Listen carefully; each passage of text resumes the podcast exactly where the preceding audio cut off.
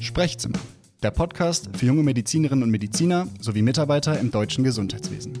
Für alle, die sich zwischen Ausbildung oder Studium und Einstieg in den Beruf befinden und ihre Fähigkeiten für eine zukunftsfähige Entwicklung der Gesundheitsfürsorge einsetzen. Für alle Querdenker, Idealisten und Visionäre, die hohe Ziele mit realen Inhalten füllen wollen. Mein Name ist Nikolaus Konze und ich spreche mit meinen Gästen aus verschiedensten Bereichen des Gesundheitswesens über die Jahre des Berufseinstiegs, Meilensteine im Werdegang und ihre Perspektive auf die Zukunft der Medizin. Willkommen zur zweiten Folge im Sprechzimmer. Schön, dass du wieder eingeschaltet hast.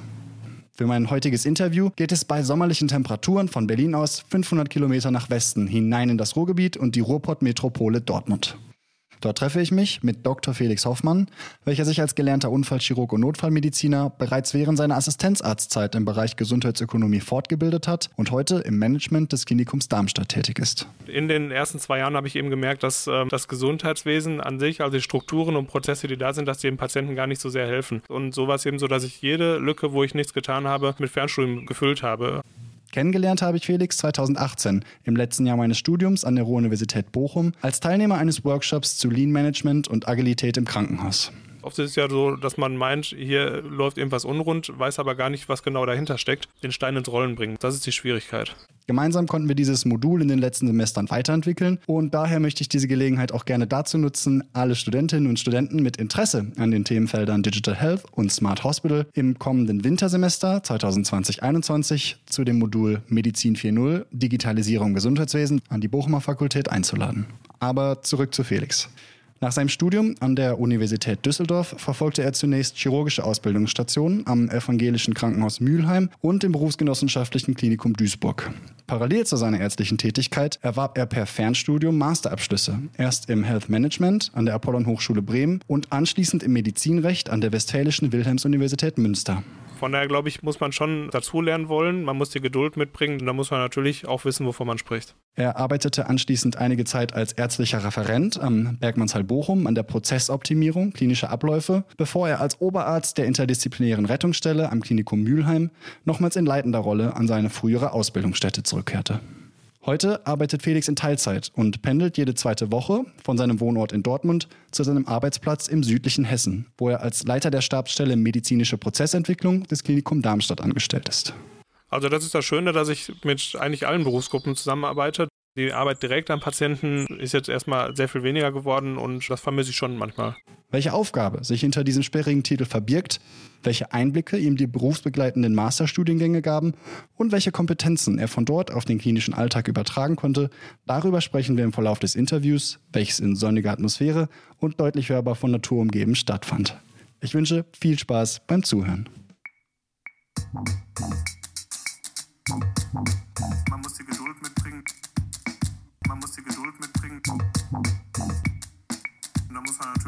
Wissen, wovon man spricht. Guten Morgen, Felix. Guten Morgen, Nico. Vielen Dank für die Einladung. Wir sitzen ähm, in Dortmund in der Nähe des Westfalenparks auf deinem Balkon mit einem wunderschönen Blick ins Grüne. Man hört vielleicht die Vögel im Hintergrund. Das ist ein richtiger Ort, um zur Ruhe zu kommen, habe ich das Gefühl. Ja, danke erstmal für die Einladung zum Podcast. Da freue ich mich sehr drüber, auch dass ich etwas über mich erzählen kann und über meine Sicht auf das Gesundheitswesen. Und wir hatten ja auch schon ein, das ein oder andere Projekt zusammen gemacht. Von daher glaube ich, dass wir da ein schönes Gespräch führen werden. Ich bin auch ganz gespannt. Es ist eine schöne Umgebung, in der wir hier miteinander sprechen. Es soll tatsächlich gehen um etwas aus deiner Biografie, deinem Werdegang. Wir haben ein bisschen schon darüber gehört und ich habe gerade gesehen, du hast einen großen Homeoffice-Desk in deinem Arbeitszimmer stehen. Arbeitest du aktuell mehr von hier oder mehr in der Klinik? Aktuell hält sich das tatsächlich die Waage, da ich am Klinikum Darmstadt ähm, eine halbe Stelle habe. Da leite ich die ähm, Stabsstelle für medizinische Prozessentwicklung. Da geht es eben um Strukturen und Prozesse im Gesundheitswesen. Also kurz gesagt, wie kommt die Medizin zum Patienten? Und die andere Hälfte ist für mich momentan so ein Stück weit auch eine Auszeit, wo ich für andere Projekte Zeit habe, die mir wichtig sind. Ich habe auch unter anderem zwei Lehraufträge. Das ist einmal am, an der Apollon Hochschule in Bremen, wo ich derzeit in der Entwicklung eines Moduls mit eingebunden bin. Da geht es eben auch um Medizin 4.0. Verschiedene Gleise, auf denen du in der Medizin aktuell tätig bist und dich mit einbringst. Um einmal darauf zurückzukommen, Leiter der Stabsstelle für medizinische Prozessentwicklung. Was genau machst du? Wie sieht dein Alltag aus? Der Alltag sieht sehr unterschiedlich aus. Gerade jetzt in Corona-Zeiten ist es natürlich so, dass wir viele Sonderaufgaben hatten. Das Klinikum Darmstadt war koordinierendes Krankenhaus für Gesamt Südhessen. Das heißt, es ging darum, welches Material brauchen die Krankenhäuser, ähm, wie kommt das Material dahin.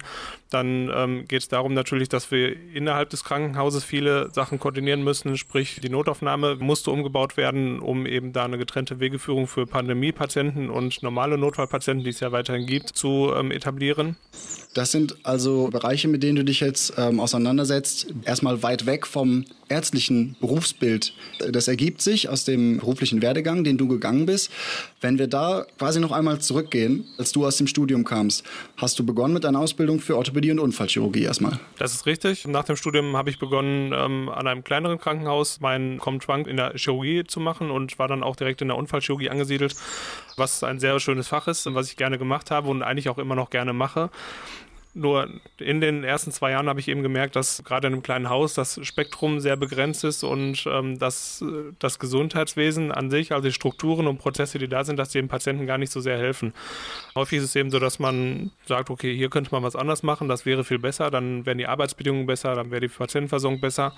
Nur letztendlich bin ich mit meinen Ideen nicht angekommen und hatte dann irgendwann den Entschluss gefasst, ich muss mich weiterbilden, damit ich meine Ideen, die dann mehr aus dem Bauch kamen, dann auf eine wirklich ähm, wissenschaftliche Basis stellen kann und sagen kann, okay, das hat wirklich jetzt ähm, Hand und Fuß, was ich erzähle. Dann mit dem Wechsel nach Duisburg, da bin ich eben in die BG-Klinik gewechselt, weil das Leistungsspektrum ein deutlich größeres ist und ich dann auch ähm, viel, viel mehr Einblicke äh, auch in der unfallchirurgischen Weiterbildung ähm, hatte. Aber dann hatte ich auch äh, mehr Zeit, weil, das muss man auch ehrlich sagen, die Dienste so entspannt waren, dass ich da am nächsten Morgen nicht schlafen musste. Dann hatte ich Zeit zum Fernstudieren und habe dann ein Fernstudium absolviert und bin dann nach zweieinhalb Jahren Gesundheitsökonom geworden, berufsbegleitend. Dein erstes Fernstudium war also das, mit welchem Titel? Master of Health Management heißt das, wird in Bremen an der Apollon-Hochschule angeboten. Und das ist, sage ich mal, ein, ein Querschnittsbereich, also vom Marketing über Kostenrechnung ähm, bis zum Controlling. Da ist alles mit dabei und eben auch ähm, Prozesse, wobei das noch ein bisschen stiefmütterlich zu meiner Zeit war und das jetzt einen deutlich größeren Platz auch so in der ökonomischen Weiterbildung einnimmt. Da interessieren mich spontan zwei Dinge. Und zwar natürlich erstens, warst du Vollzeit beruflich tätig? Ja. Wie lässt sich das verbinden mit einem weiteren Studiengang, der ja zwei Jahre insgesamt gedauert hat und doch sicherlich einiges auch an zeitlicher Investition gekostet hat? Also das Studium war ein Fernstudium, so gesehen waren die Präsenzveranstaltungen wirklich sehr überschaubar. Ich glaube, das waren fünf oder sechs. Ähm, das hat sich in Grenzen gehalten. Aber ich musste natürlich mein Zeitmanagement völlig umstellen. Vorher war es dann so, wenn ich mal eine Stunde nichts zu tun hatte, habe ich auch nichts gemacht. Und so war es eben so, dass ich jede Lücke, wo ich nichts getan habe, ähm, letztendlich mit Fernstudium gefüllt habe. Habe mir das Heft dann rausgeholt, habe dann noch ein Stück weiter gelesen. Ähm, die Fallaufgaben habe ich mich abends hinsetzen müssen. Also es war schon so, dass ähm, ich viel, viel mehr Stunden am Tag hatte, wo ich, wo ich irgendwas gemacht hatte. Andererseits ähm, ist es mir auch sehr, sehr schnell sehr leicht gefallen, weil das eben eine Gewöhnungssache ist. Und die zweite Frage, die mich daran interessiert, die Dinge, die du jetzt dort im Studium hast lernen können, vermutlich ja zunächst mal auf einer theoretischen Basis, inwiefern hast du die im klinischen Alltag auch umsetzen können oder gedacht, hier besitze ich jetzt plötzlich eine neue Perspektive, mit der ich die Dinge verändern kann? Ja, also das ging tatsächlich relativ schnell, dass ich Ideen hatte, dass ich das auch weiter ausgearbeitet habe und letztendlich dann äh, Konzepte präsentiert habe, wie ich sagte, so kann man ähm, etwas verändern im Krankenhaus oder auch einfach nur nachgewiesen hatte, dass überhaupt irgendwas schief läuft. Also oft ist es ja so, dass man meint, hier läuft irgendwas unrund, weiß aber gar nicht, was genau dahinter steckt. Und wenn man das dann wirklich objektivieren kann, dass man sagen kann, hier habe ich das Problem greifbar gemacht und ich habe auch direkt eine Lösung mit, äh, mitgebracht, dann bieten sich schon Möglichkeiten, dass man dann auch abseits der jetzt rein medizinischen Tätigkeit Aufgaben bekommt. Gibt es konkrete Fälle, an die du dich erinnerst, wo du gesagt hast, hier müssen wir ansetzen, um ein besseres Therapieergebnis oder ähm, Krankenhauserlebnis für den Patienten äh, bieten zu können? Also ein Thema, wo ich jetzt auch momentan mit beschäftigt bin, ist eben das Onboarding sozusagen. Also wie kommt der Patient zum Arzt? Und das ist ja schon häufig ein großes Problem. Erstmal muss man anrufen und einen Termin vereinbaren und das ist oft gar nicht so einfach, weil dann niemand ans Telefon geht oder die falschen Leute ans Telefon gehen. Dann ist kein Termin frei, wann ich das möchte und dann haben die irgendwelche Fragen oder irgendwelche Fragen treten später auf, die auch noch wichtig sind. Bis man überhaupt erstmal einen Termin hat, ist äh, manchmal geht schnell und manchmal ist es halt schon ein sehr, sehr großer Aufwand.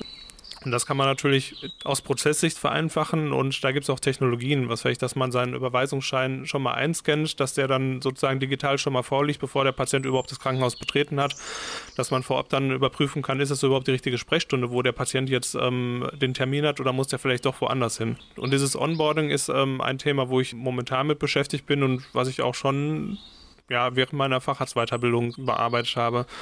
Dann geht es natürlich weiter. Wie verläuft die Behandlung an sich? Wie verläuft die Nachbearbeitung? Brauche ich denn ganz viele Menschen, die dann nochmal irgendwelche Ziffern eingeben, dokumentieren, abrechnen? Oder kann man das vielleicht sogar digital unterstützen, um zu sagen, sobald der Patient das Krankenhaus verlassen hat, braucht kein Mensch mehr an diesem Fall arbeiten, sondern dann ist alles erledigt. Also mit anderen Worten, kann ich irgendwo Zeit für administrative Aufgaben einsparen, damit ich mehr Zeit für meinen Patienten habe. Äh, die Schwierigkeiten, die es häufig macht, im Gesundheitswesen zu wechseln vom ambulanten auf den stationären Sektor. Das sind große Hürden und viele Dinge, die man vereinfachen kann. Auf dem Weg dahin, wie viele Widerstände erfährt man, wenn man in einer großen Klinik oder einer kleinen Klinik solche Dinge verändern möchte? Das ist eine Frage, die man gar nicht so einfach beantworten kann. Also es gibt natürlich Unterstützer und es gibt eben auch ja, ich will nicht Gegner sagen, weil eigentlich ähm, arbeiten wir eigentlich an dem gleichen Ziel, dass nämlich die Patientenversorgung oder auch das Krankenhaus als Arbeitgeber besser wird. Auf der anderen Seite ist es aber auch so, dass natürlich Veränderungen nicht immer mit Verbesserungen einhergehen können und dass häufig dann auch ähm, Bedenken da eine Rolle spielen. Ähm, gesagt wird, lieber so einen mittelmäßigen Prozess ähm, erhalten, als dass man irgendwas verändert und es noch schlechter wird. Also man muss schon viel Überzeugungsarbeit leisten, um überhaupt die Menschen mitnehmen zu können. Wenn es dann aber einmal läuft, wenn, wenn dann die Kollegen sehen, dass es wirklich besser wird, dann kann man auch was bewegen. Aber das ist, glaube ich, so das Hauptproblem, dass man erstmal sozusagen den Stein ins Rollen bringen muss. Das ist die Schwierigkeit. Ein weiterer Baustein in deiner beruflichen Weiterbildung ist dann ein zweites Studium, was du in Münster gemacht hast und was sich mit Medizinrecht befasst hat. Wie kam es zu dem Punkt? War das weiteres Interesse oder hast du einen konkreten Anlass gehabt, dieses Studium zu beginnen? Also das war tatsächlich auch Interesse, ähm, wo ich letztendlich das nachgeholt habe, was ich mit dem Medizinstudium dann noch verpasst habe. Ich hatte ähm, ganz zum Anfang mich vor die Wahl gestellt, ob ich jetzt Medizin studiere oder doch, doch lieber Jura und ähm, ich bin ganz froh, dass es Medizin geworden ist.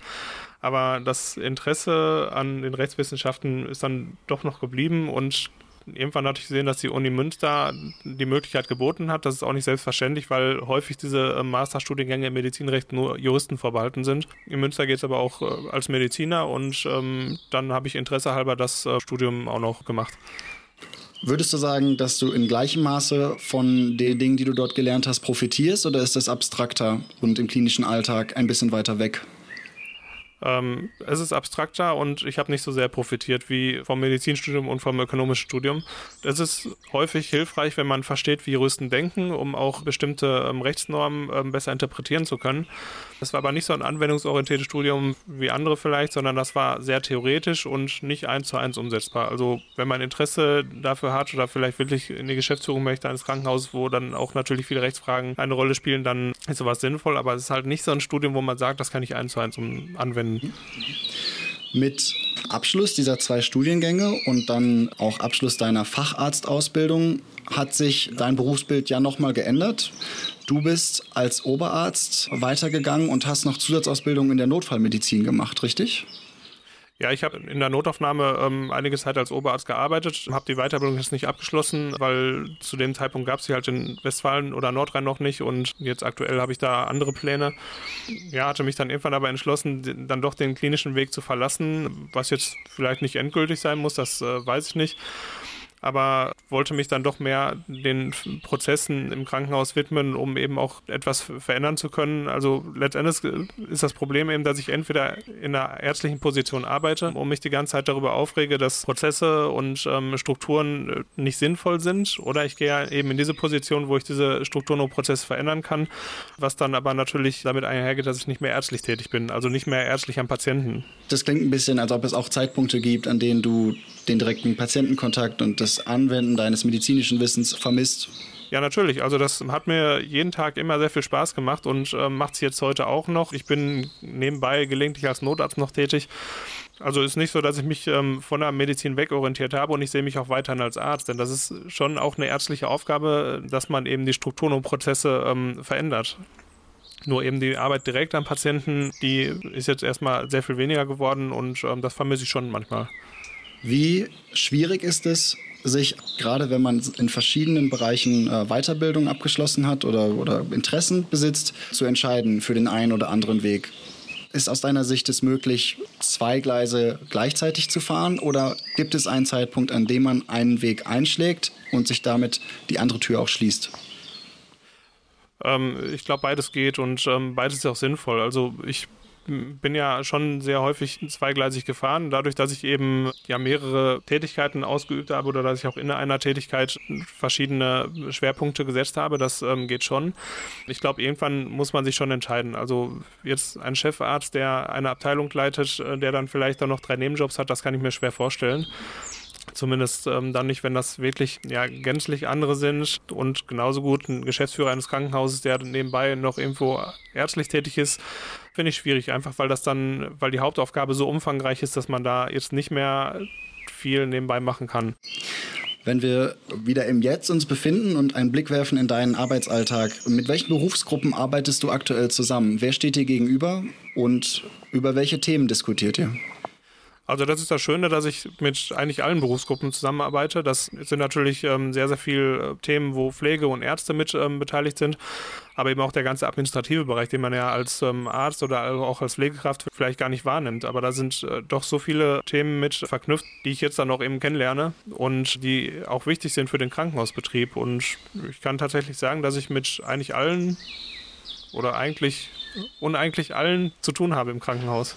Wie sieht eure Vision aus? Mit welchem Ziel bist du in diese neue Tätigkeit, in der du gerade arbeitest, gestartet? Und wohin wollt ihr euer Klinikum entwickeln? Was ist dein Beitrag dabei? Also die Vision, die sich auch aus dem Leitbild ergibt, ist eben, dass, ähm, dass das Krankenhaus zweierlei Ziele bestmöglich verwirklicht. Das ist einmal natürlich eine bestmögliche Patientenversorgung. Sprich, der Patient ähm, kommt ins Krankenhaus und erhält da die Versorgung, die er braucht und dann auch zu dem Zeitpunkt, die er braucht. Dass man nicht drei Monate auf einen Termin warten muss, ähm, sondern dann den Termin kriegt, wann er benötigt wird und dann auch die bestmögliche Behandlung, die nötig ist. Zweitens ist aber auch die Mitarbeiterperspektive wichtig. Denn Mitarbeiter sind genau solche Kunden wie Patienten, die kommen hin, bringen halt irgendwas ins Krankenhaus und nehmen dafür eine andere Leistung mit nach Hause. Und ähm, das zweite Ziel ist eben auch, dass wir ähm, für Mitarbeiter einem ja, bestmögliche Arbeitsbedingungen ermöglichen. Also Teilzeitmodelle sind möglich, wie man bei mir sieht, ähm, aber auch familienfreundliche Arbeitsbedingungen sind ähm, sehr wichtig ähm, und eben auch die Möglichkeit, sich im, am Klinikum Darmstadt weiterzuentwickeln. Stichwort Arbeitsbedingungen. Ähm, Im Zuge der aktuellen Pandemie Pandemie hat sich ja für viele der, der Arbeitsalltag tatsächlich verändert. Es gibt die Möglichkeit des Homeoffice. Ist das bei euch am Klinikum auch eine Veränderung, die sich beschleunigt durch die aktuelle Situation? Also Homeoffice ist natürlich für Ärzte und Pflegende ähm, schwierig umzusetzen, wenn man am Patienten arbeitet. Das ähm, geht da nicht so. Es gibt schon einige Mitarbeiter, die im Homeoffice arbeiten. Das ist aber im Krankenhaus bei uns jetzt nicht das ganz große Thema, muss man sagen. Aber was sich natürlich verändert, sind die Strukturen, wie man arbeitet. Dass dann die Digitalisierung Einzug hält, dass, dass wir dann äh, bestimmte digitale Lösungen jetzt implementieren, die vorher nicht da waren. Stichwort Telemedizin ähm, ist das eine, spielt eine große Rolle. Und ähm, da ändert sich schon einiges. Lass uns konkret Einblick darin nehmen. Telemedizin, was kann eine Klinik da äh, noch mehr leisten? Also Covid war ja ein neues Krankheitsbild, was sich ähm, entwickelt hat und was Ärzte auch erstmal kennenlernen müssen. Und wir hatten da beispielsweise ähm, eine Verknüpfung aller Intensivmediziner in Südhessen, die sich dann telemedizinisch regelmäßig ausgetauscht haben. Und das war schon sehr interessant. Ja, eine Klinik, die war sehr stark davon betroffen, die haben dann von ihren ähm, Erfahrungen erzählt und dann sagten die anderen, okay, wir dachten, das ist irgendwie ein Zufallsbefund, aber da scheint ja doch irgendwas ähm, hinterzustecken. Und ähm, so haben wir gemeinsam voneinander gelernt und konnten da anhand ähm, der Entwicklung in der Pandemie uns sehr, sehr schnell äh, auf ein sehr, sehr hohes Niveau dann hoch austauschen und hoch dann natürlich ähm, einlesen. Wenn man jetzt auf deine Facharztausbildung schaut, das Fach Orthopädie Unfallchirurgie ist ja ein sehr manuelles, eins, was viel mit äh, direkter Arbeit am Patienten zu tun hat. Aber du hast auch viel Erfahrung in der Rettungsstelle und der Notfallmedizin gesammelt. Wo können äh, digitale Lösungen oder neue, neue Konzepte der Therapiefindung ähm, dort den Arzt unterstützen und das Ergebnis für den Patienten verbessern? Schwierige Frage. Schwierige Frage, ja. Ähm ich gebe, also ich sage gerne, wie ich darauf komme. Und zwar ja. ähm, ist meine Beobachtung in der Rettungsstelle, dass die Ersteinschätzung der Patienten richtungsweisend ist für die Güte der weiteren Therapie. Und ähm, wir hatten im äh, letzten Jahr, glaube ich, auch einmal darüber gesprochen, dass an dem Klinikum, wo du gearbeitet hattest, eine Veränderung stattgefunden hat, dass die höchste Kompetenz, also ein Oberarzt oder Facharzt, die erste Triage leitet, während das in vielen anderen Rettungsstellen typischerweise von Pflegekräften übernommen wird auch speziell geschulten Pflegekräften, aber möglicherweise noch nicht mit der langjährigen ärztlichen Erfahrung. Kann es in Zukunft auch Algorithmen geben, anhand derer dann der weitere Behandlungsablauf in der Rettungsstelle schon möglichst standardisiert wird? Also ich glaube, zweierlei ist da wichtig. Also erstens ähm, kommt die Notfallmedizin in meinen Augen nicht drum herum, sich sehr, sehr weit zu standardisieren. Es ist halt so, dass ähm, im Gegensatz zu anderen Fachrichtungen in der Notfallmedizin nachts der kleinste Assistent alleine mit dem Patienten ist oder zumindest erstmal alleine, bis dann der Hintergrund da ist und da ist halt wenig Kompetenz für ein sehr, sehr breites ähm, Spektrum an Erkrankungen, was da ist. Also das, ähm, da gibt es eine Diskrepanz und das, dem kann man, glaube ich, nur begegnen, indem man für viele Notfälle erstmal Standards definiert, anhand dessen sich dann ähm, die Ärztinnen und Ärzte, die die Patienten behandeln, ähm, orientieren können. Dass man sagt, okay, wir haben jetzt, was weiß ich, Patienten mit ähm, Luftnot und bei Luftnot machen wir das und das und das. So, Jetzt ist es aber so, dass wir mit einer Standardisierung nicht jedem Patienten gerecht werden können, weil Medizin halt doch immer noch ein Stück weit individuell ist. Aber ich glaube, dass wir es schon schaffen können, dass wir 80 bis 90 Prozent standardisieren, wo wir keine Sorge mehr haben brauchen, dass wir diese Patienten falsch behandeln, weil wir sagen, das sind Patienten, die passen in ein bestimmtes Schema rein. Die behandeln wir nach diesem Schema und die gehen dann aus dem Krankenhaus raus und haben dann eine gute Behandlung bekommen. Und die Kunst wird sein, dass man die Patienten rausfiltert, die eben nicht in ein Schema passen. Dass man sagt, dieser Patient, da ist irgendwas komisch oder für den gibt es einfach gar keinen Pfad. Den filtern wir da raus und über den denken wir nach. Und für den nehmen wir uns dann auch die Zeit, dass wir dann individuell für diesen Patienten ein gutes äh, Behandlungskonzept ähm, entwerfen ich glaube, dass die Digitalisierung das eben auch unterstützen kann, dass man sagt, wir müssen das Schema nicht mehr im Kopf haben, sondern letztendlich wird man elektronisch durch das Krankenhausinformationssystem geleitet und gesagt, so an dieser Stelle musst du das machen und das und das und dann ist man fertig damit und ähm, schafft es dann wirklich, diese 80 Prozent der Standardpatienten sehr, sehr schnell zu behandeln, dass sie auch sehr schnell wieder raus sind und hat wirklich viel Zeit für die Patienten, die unsere Aufmerksamkeit brauchen. Ich würde spontan sagen, dass das ein Weg ist, den man in Zukunft hoffentlich gehen wird.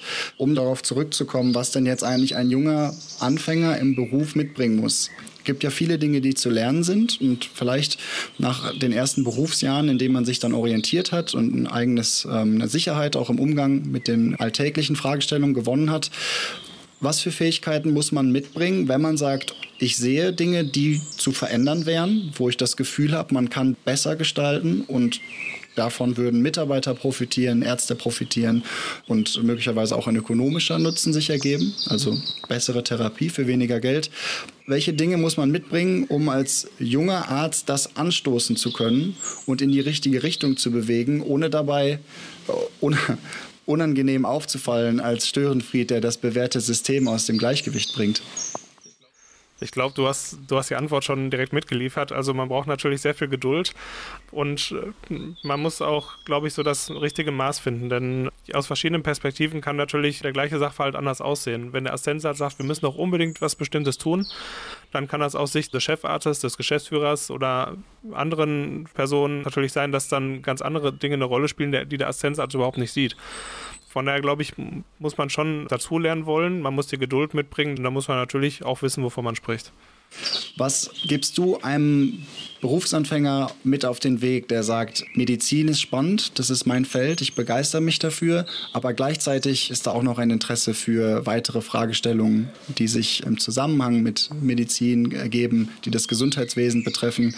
Welche Empfehlung gibst du im Rückblick auch auf den eigenen Werdegang, den du gemacht hast? Ja, die erste Empfehlung wäre, sich ein Fachgebiet auszusuchen, was jemanden interessiert und da auch erstmal anzufangen und darauf den Fokus zu richten. Der Berufseinstieg ist schwer genug und ähm, gerade schon in der ersten Zeit, das kennst du wahrscheinlich auch noch ganz gut, hat man so viel um die Ohren, dass man ähm, keine Zeit für irgendwelche anderen Dinge hat. Und irgendwann wird es aber weniger, dass es dann immer mehr zur Routine wird und die Zeit oder die, die, ja, die Kapazitäten des eigenen Denkens, die man dann frei hat, die man dann neu über hat, die kann man anderen Sachen widmen. Und ähm, ich glaube, wenn man da so ein gesundes Interesse für ganz viele Themen ähm, aufrechterhält, sich für viel interessiert, dann tun sich automatisch Türen auf, die vielleicht ganz interessant sind, wo man durchgehen kann. Felix, vielen Dank. Das ist ein ganz schönes Schlusswort. Nochmal danke für die Einladung. Ähm, ich wünsche dir weiter ganz viel Erfolg und ein gutes weiteres Gelingen bei den Projekten, die in dem aktuellen Beruf anstehen und vielleicht für die weiteren Fortbildungen, die äh, noch vor dir sind. Ja, vielen Dank. Bis bald. Bis bald.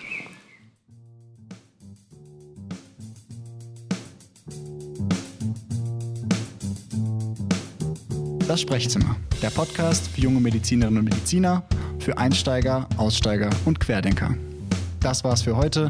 Mein Name ist Nikolas Konze und bis zur nächsten Folge. Bleibt gesund.